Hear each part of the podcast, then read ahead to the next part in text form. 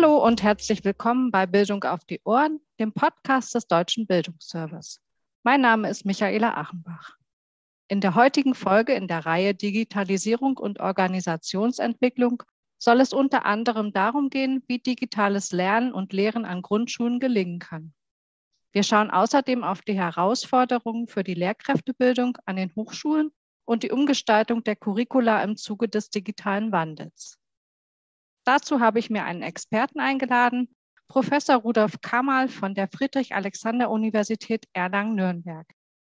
Er ist Lehrstuhlinhaber des Lehrstuhls Pädagogik mit Schwerpunkt Medienpädagogik und außerdem Verbundkoordinator des Projekts P3DIC, welches, wie zahlreiche andere Projekte vom Bundesministerium für Bildung und Forschung im Rahmenprogramm Empirische Bildungsforschung gefördert und vom Metavorhaben Digitalisierung im Bildungsbereich begleitet wird.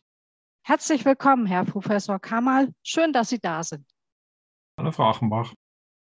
Herr Professor Kamal, Ihr Projekt P3DIC befasst sich mit den Grundsatzfragen in der Professionalisierung des pädagogischen Personals für Kinder im Grundschulalter. Was genau ist das Ziel Ihres Forschungsvorhabens und welche zentralen Fragestellungen bearbeiten Sie?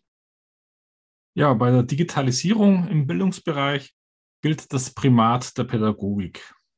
Sie musste den Einsatz der digitalen Technik bestimmen und nicht umgekehrt. Das wird auch in den Strategien des Bildungsministeriums und der KMK betont. Unser Projekt untersucht, wie das gelingen kann, wie eben einerseits in der pädagogischen Praxis an Schulen, aber auch in der außerschulischen Praxis dieses Primat der Pädagogik umgesetzt werden kann und das Ganze in der Professionalisierung von Lehrpersonen verankert werden kann. Dazu erfassen wir unterschiedliche Positionen und Konzeptionen, die es aktuell gibt für eine digitale Grundbildung im mittleren Kindesalter, sowohl eben für den schulischen wie für den außerschulischen Bereich und analysieren die Bildungsanforderungen und die Rahmenbedingungen ihrer Umsetzbarkeit. Darüber hinaus haben wir auch empirisch geprüft, welche Bedingungen in der Professionalisierung von pädagogischen Akteuren zur Entwicklung von Kompetenzen und Einstellungen beiträgt, die wichtig sind für diese Umsetzung des Primates Pädagogischen. In Ihrem Projekt untersuchen Sie ja auch die Gelingensbedingungen. Aus Ihrer Sicht, wie kann digitales Lehren und Lernen an Grundschulen gelingen? Ja, was ein wichtiger Grundgedanke ist, ist, dass es nicht darum geht, einfach Kinder mit Hilfe von digitalen Medien zu belehren, dass man also beispielsweise Deutsch oder Sachkunde mit digitalen Medien unterrichtet, sondern es geht vielmehr darum, eben auch die Perspektiven und Interessen der Kinder zu berücksichtigen, die diese haben bezogen auf die digitalen Medien. Was ist die Sache der Kinder? Was ist deren Interesse? Es geht auch darum, den Entwicklungsstand der Kinder zu berücksichtigen und vor allem eben deren Lebenswelten, wenn es ums Lernen mit, aber eben auch über digitale Medien geht. In einer von Ihnen initiierten Online-Umfrage konnten sich Studierende des Grundschullehramts und Referendarinnen und Referendare dazu äußern, wie sie ihre Qualifizierung im Bereich der digitalen Grundbildung erleben. Gibt es hier schon Ergebnisse? Ja, wir haben entsprechend unserer Unterscheidung Lernen mit und über digitale Medien medienpädagogische, mediendidaktische und informatikdidaktische Aspekte in den Mittelpunkt gestellt und konnten eben mit dieser Online-Befragung zeigen, dass vor allem in der ersten Phase der Lehrerbildung insgesamt noch wenige Verankerung statt ist. Das schaut in der zweiten Phase besser aus. Und was auch ein spannender Befund ist in unserer Befragung, ist, dass es offensichtlich ganz wesentlich auch darauf ankommt, die Motivation und die Emotionen der angehenden Grundschullehrkräfte zu berücksichtigen. Schauen wir einmal auf die Herausforderung der Lehrkräftebildung an den Hochschulen. Im November 2021 ist ja der zweite Critical Review Band des Meta-Vorhabens Digitalisierung im Bildungsbereich erschienen. Er befasst sich mit der Organisationsentwicklung in Bildungseinrichtungen in Zeiten des digitalen Wandels. Das Critical Review des Autors Marcel Caparossa vom Leibniz-Institut für Wissensmedien thematisiert die Rahmenbedingungen für die curriculare Verankerung mediendidaktischer Kompetenzen im Lehramtsstudium und sucht in der Forschungsliteratur die Antwort auf die Frage, wie können Hochschulen Curricula umgestalten, damit Lehramtsstudierende auf das Unterrichten mit digitalen Medien vorbereitet werden. Welche Rolle spielen personelle und finanzielle Ressourcen für die Umgestaltung an Ihrer Hochschule? Ja, diese Ressourcen sind natürlich ganz notwendig, also für diese Umsetzung. Und in Bayern ist die Situation die, dass es sowohl Änderungen gab in der Lehramtsprüfungsordnung, der LPO 1, aber dass eben auch alle lehrerbildenden Universitäten ausgestattet worden sind mit Digilabs.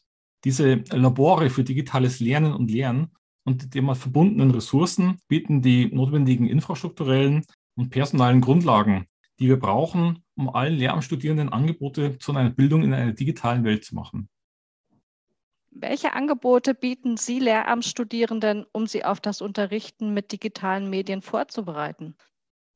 Ja, wir sind gerade dabei, medienpädagogische und mediendidaktische Grundlagen für alle Lehramtsstudierenden verbindlich zu verankern, sowohl also in dem EWS-Bereich, im erziehungswissenschaftlichen Bereich, aber auch in den Fachdidaktiken und den Fachwissenschaften. Und darüber hinaus gibt es Profilierungsmöglichkeiten. Wir haben jetzt seit längerem schon die Erweiterungsfächer Medienpädagogik und Informatik im Angebot. Die wollen wir also zukünftig stärker ausbauen. Und darüber hinaus wird es auch Zertifikate geben für diejenigen, die eben entsprechende Schwerpunkte im Studium haben. Was auch noch ein wichtiger Punkt ist, ist, dass wir natürlich auch Angebote bereithalten müssen, um die eigene Medienkompetenz zu fördern. Denn damit ich überhaupt also mediendidaktische oder medienpädagogische Konzeptionen umsetzen kann, muss ich natürlich auch eigene Kompetenzen in dem Bereich haben. Wie können Theorie und Praxis im Lehramtsstudium am besten verbunden werden? Dazu gibt es natürlich unterschiedliche Ansätze. Ein Bereich ist natürlich bei uns Praktikas. Die Studierenden also besuchen Schulen, die also schon eine gewisse Vorreiterrolle haben bei der Umsetzung der digitalen Bildung in Schulen. Wir haben auch regelmäßig Exkursionen, also zu ja, Digilabs, die es eben auch im, im Land gibt, also für die Öffentlichkeit zugänglich. Und wir haben auch natürlich in der Lehre dann Fallbeispiele, die wir mit einbeziehen. Und mit den genannten Laboren, die wir aufgebaut haben, haben wir auch die Möglichkeit, ein Prinzip umzusetzen, das in der Didaktik bekannt ist, nämlich das didaktische Doppeldecker-Prinzip. Das bedeutet, dass wir einerseits quasi hier eine Seminarumgebung haben, die darauf ausgelegt ist, eben also mit digitalen Medien das Seminar zu gestalten, Lehr-Lernprozesse zu arrangieren. Und wir haben das Ganze natürlich aber auch aus Inhalt der Seminaren. Und das ermöglicht uns quasi einerseits eben hier Theorie und Praxis zu verbinden und andererseits haben wir aber auch eben dadurch in Seminaren, die also andere wissenschaftliche Themen im Fokus haben, tatsächlich schon diese digitale Lernumgebung, die eben Studierenden auch zur Verfügung steht, wenn sie ihren Input gestalten oder wenn sie eben selber dann in, in Studierenden, lernerzentrierten äh, Methoden arbeiten. Welche Rolle spielt die Heterogenität unter Lehramtsstudierenden für die Umgestaltung der Curricula? Das ist absolut notwendig, also diese Heterogenität zu berücksichtigen und auch ernst zu nehmen. Wir haben nach wie vor leider die Situation, dass die eigene Medienkompetenz, die die Studienanfänger mitbringen, also relativ ja, unterschiedlich ausgeprägt ist.